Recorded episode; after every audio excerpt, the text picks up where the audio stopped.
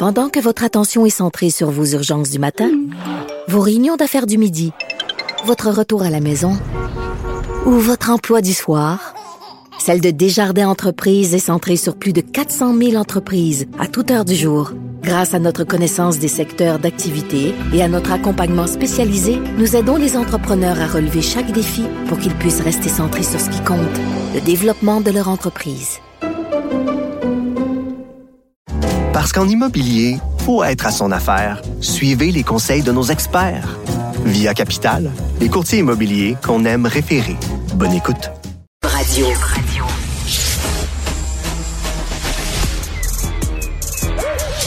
Mathieu Bocoté. Il représente un segment très important de l'opinion publique. Richard Martineau. Tu vis sur quelle planète? La rencontre. Je regarde ça et là, je me dis, mais c'est de la comédie. C'est hallucinant. La rencontre. Bocoté. Martineau. Alors Mathieu, quiconque est allé à Paris ces dernières années euh, sait que les trottinettes électriques constituent un véritable fléau. Euh, vraiment, ils roulent en fou à une vitesse folle sur les trottoirs. Il y a des gens qui se font frapper. Moi, j'ai plus peur que autres que, que les automobilistes. Il y a eu un référendum à Paris.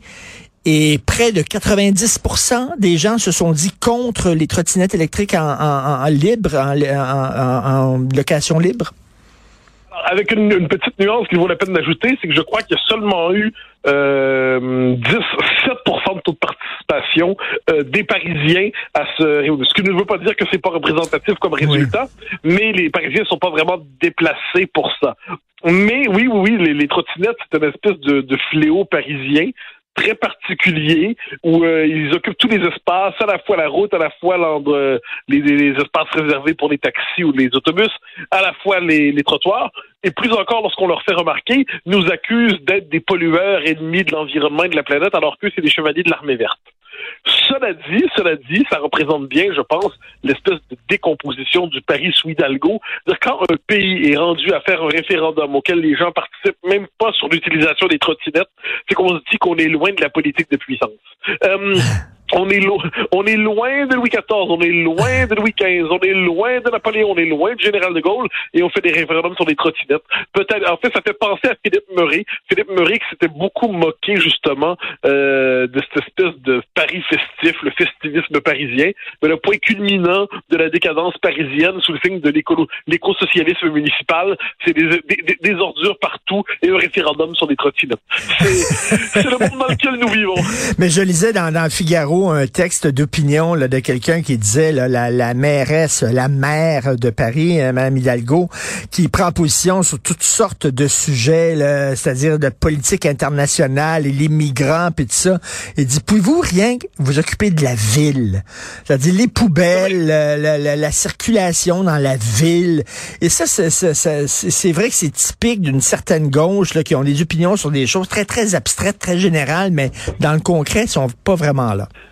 Ah, ce que tu dis est essentiel parce que la gauche, euh, une certaine gauche, a fait des grandes villes, des métropoles, son nouveau laboratoire d'application de ses théories politiques. Donc, une forme de municipalisme. Euh, la ville, ce serait, ce serait pas la nation, avec les, les, catégories sociales conservatrices. La ville, ce serait un lieu d'innovation. Euh, la ville, ce serait connecté directement à la mondialisation. Il y aurait plus de liens entre les grandes villes entre elles qu'entre une, une grande ville et son, son arrière-pays. Euh, donc, on a une espèce de fascination de la ville comme laboratoire politique. Et dans cet esprit, dans cet esprit, eh bien, on veut faire de la ville le laboratoire d'un projet de société. Mais là, la, définition, on pourrait dire modérée, tranquille, euh, certes peu ambitieuse, mais finalement pas trop mal, de la politique municipale, c'est-à-dire avoir un cadre de vie agréable ou à tout le moins tolérable, c'est comme si c'était des c'était pas assez important pour cette nouvelle gauche municipale qui elle justement veut recréer la vie et pas se contenter de la laisser se déployer de manière sécuritaire.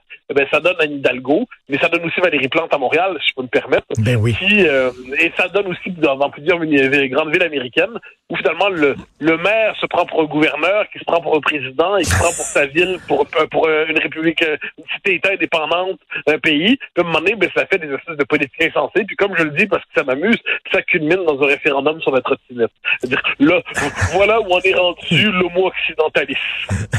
Écoute, il y a des grosses questions qui se posent en Europe, là, sur, euh, ben, en France, là, sur l'euthanasie, sur la migration, les mouvements migratoires, sur l'âge de la retraite et tout ça. Et pendant ce temps, il y a euh, Marlène Schiappa, euh, la ministre responsable de l'égalité des sexes, qui va accorder une entrevue et se fait photographier dans Playboy. Et il y a Emmanuel Macron qui a accordé une entrevue à PIF. PIF, Ben, bon alors, Dieu. Ouais, ben tu vois, c'est un peu le point, c'est le point culminant de la Macronie à certains égards. hein. Euh, Emmanuel Macron, je le mets un peu à part, mais faut dire, il croit à toutes les techniques de communication. Ceux, ceux qui connaissent pas déjà- le PIF, c'était moi, j'allais chercher mon PIF de façon religieuse régulièrement. Je tripais sur PIF Gadget, donc un magazine pour les enfants qui avait été d'ailleurs fondé par le Parti communiste français, faut le dire. Un magazine Ouais. pour les enfants avec des BD, des blagues, puis il y avait tout le temps un petit gadget une fois par mois. PIF Gadget, moi j'allais le chercher là, tout le temps. Mais là, Ouais. le, le président de la République accorde une entrevue à PIF. Mais euh, alors, Emmanuel Macron aime briser les codes de la communication, mais se croit, croit réinventer la communication. Et à l'occasion, ça a peut-être marché, mais là, là, c'est, on se dit, mais c'est, le point d'aboutissement de l'infantilisation de la population. Donc, PIF comme lieu d'expression d'une pensée politique, PIF comme lieu de communication, est-ce ainsi qu'il se représente le français moyen? Voilà qui est inquiétant. Puis de l'autre côté, Marlène Schiappa, qui est une figure centrale de la Macronie, qui pose à la une de Playboy. Puis là, qu'est- qu'est- qu'est-ce que tu réponds à ça? On est rendu. L'idée, là, que, puis je le dis en tout respect pour Mme Chiappa, qui est une femme honorable, j'en doute pas, mais quand on est ministre, on pose pas dans une revue de femmes tout nues. Dire, quand on est ministre, on pose pas la une d'une revue cochonne. C'est comme ça. Oui, mais dire, là, t'es juste- puritain, là, tu sais bien qu'il y a d'excellents textes dans Playboy, et c'est vrai, là, c'est pas, pas une Non, farce. mais, là. non, non, mais, non, non, non, mais le fait- non, mais je- j'en suis conscient. Là. Puis je suis pas puritain. Moins, je pense pas être le pire des puritains. Mais je regarde ça. C'est quand même sais, Il doit avoir quelque part à un moment donné une limite. Là, on pourrait faire, ça pourrait être un slogan, ni pif ni Playboy. Là. Dans l'entre-deux, il doit bien avoir des magazines où on peut aller, je sais pas moi, Le Point, L'Express. Ils peuvent même aller dans l'humanité où on est communiste si ça leur tente. Ils peuvent aller dans Chasse et Pêche, pourquoi pas. Ils peuvent aller dans, je sais pas moi, La France comme un jardin si ça existe comme revue. Mais mais, mais ils pourraient même parler, je sais pas, mon devoir, si ça leur tente à tout prix, parler au bulletin paroissial. Mais, euh, mais vraiment, euh, je sais pas, moi, je regarde ça, je me dis, il me semble la politique, c'est un peu sérieux quand même. Mais- D'ailleurs, Elisabeth Borne, la première ministre, a dit euh, qu'elle trouvait que c'était pas convenable. Et j'ai pas l'habitude d'être d'accord avec Mme Borne, qui me semble, elle, beaucoup trop austère dans son rapport à la politique. Mais me semble, me semble qu'elle aurait pu faire la une d'un autre magazine. Je dis ça comme ça, je me trompe peut-être. Je, je, je- Mais- je suis pas scandalisé, je, je- je suis déprimé. Mais encore, là, dans, dans le Figaro, je lisais encore ce matin un texte d'opinion là-dessus, et quelqu'un disait, ça, c'est des gens qui gèrent leur marque, leur branding, tu comprends? Là, ils sont, ils sont pas en train de gérer, ils sont pas en train de gérer les affaires de l'État. Ils, ils gèrent leur marque à eux en disant, moi, ça va être cool que je suis dans Playboy, puis l'autre, ça va être cool que je suis dans PIF. Ouais, mais oui, puis on pourrait dire dans, dans le cas de, dans, le cas surtout de, de Playboy, c'est là on est par Madame, Madame Chiappa qui n'a aucun mandat électif. hein. C'est-à-dire c'est une personnalité nommée par la Macronie, mais qui n'a pas réussi à se faire élire. Donc sa légitimité populaire est plus qu'approximative. Et euh, c'est une ministre un peu qui est spécialiste des coups de com. Euh, elle avait écrit aussi des romans érotiques auparavant, euh, où elle donnait des, des conseils sur des techniques euh, qui, qui relèvent de la vie intime, disons ça comme ça. Euh, elle, euh, elle, elle écrit des livres qui normalement se vendent pas. Euh, et là, euh, elle écrit, donc elle fait ça. C'est qu'on peut dire que c'est une classe politique qui n'étant plus capable de projeter le pays de quelque manière que ce soit, non plus que de se projeter au premier rang du pays pour être capable de porter son destin, non plus d'être capable d'affronter les grands problèmes qui traversent le pays, non plus qu'être capable de prendre des grandes décisions.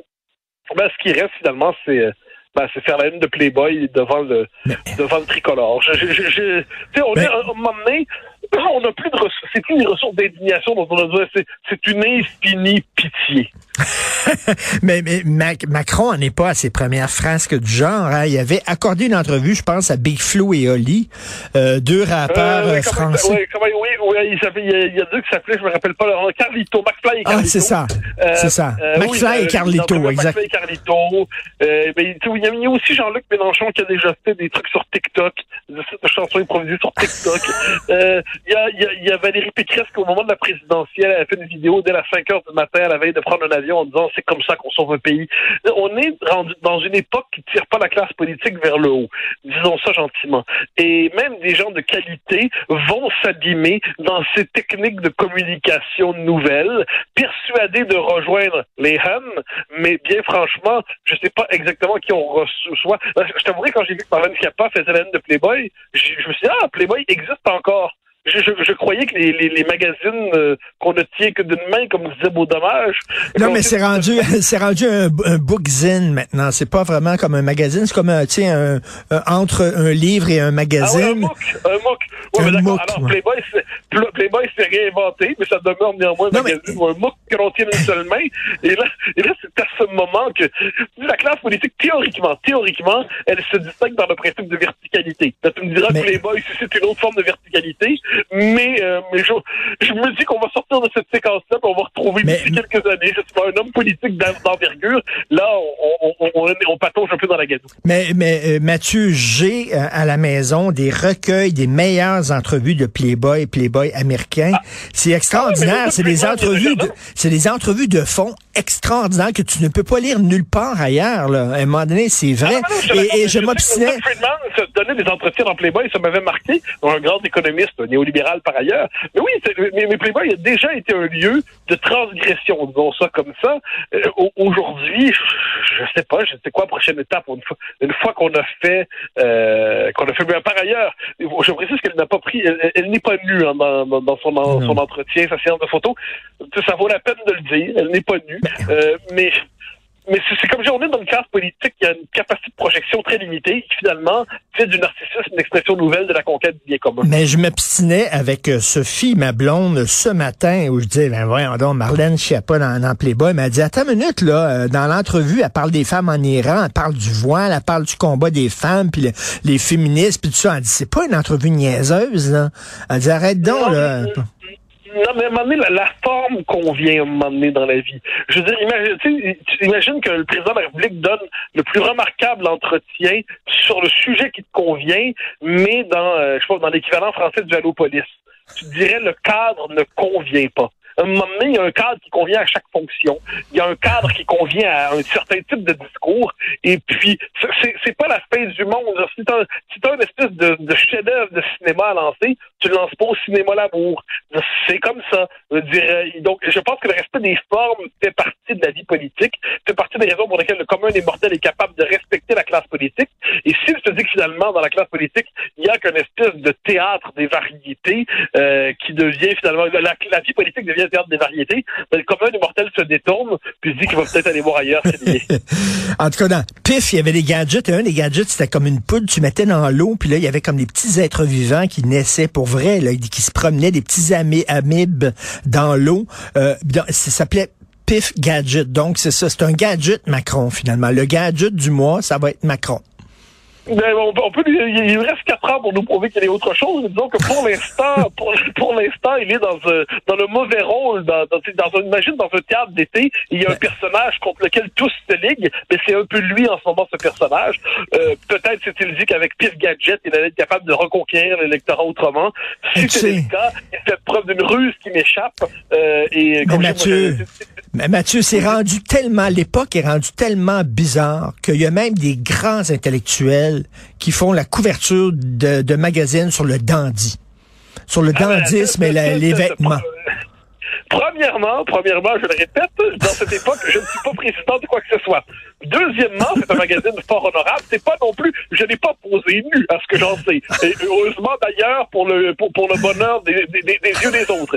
Et par ailleurs, c'est un entretien de, que j'ose croire de qualité que j'ai offert là-dedans, mais je n'ai pas, tu sais, j'ai pas, c'est ni pif, c'est ma politique de tantôt, ni pif ni playboy, et de ce point de vue, une me semble une publication tout à fait honorable, je pense d'ailleurs que si Emmanuel Macron et donné un entretien d'Andy, ça n'aurait pas fait scandale. Mais, mais encore une fois, encore une fois, c'est, c'est dans l'entre-deux où des choix sont possibles. Merci Mathieu, à demain. Mathieu Bocoté, salut.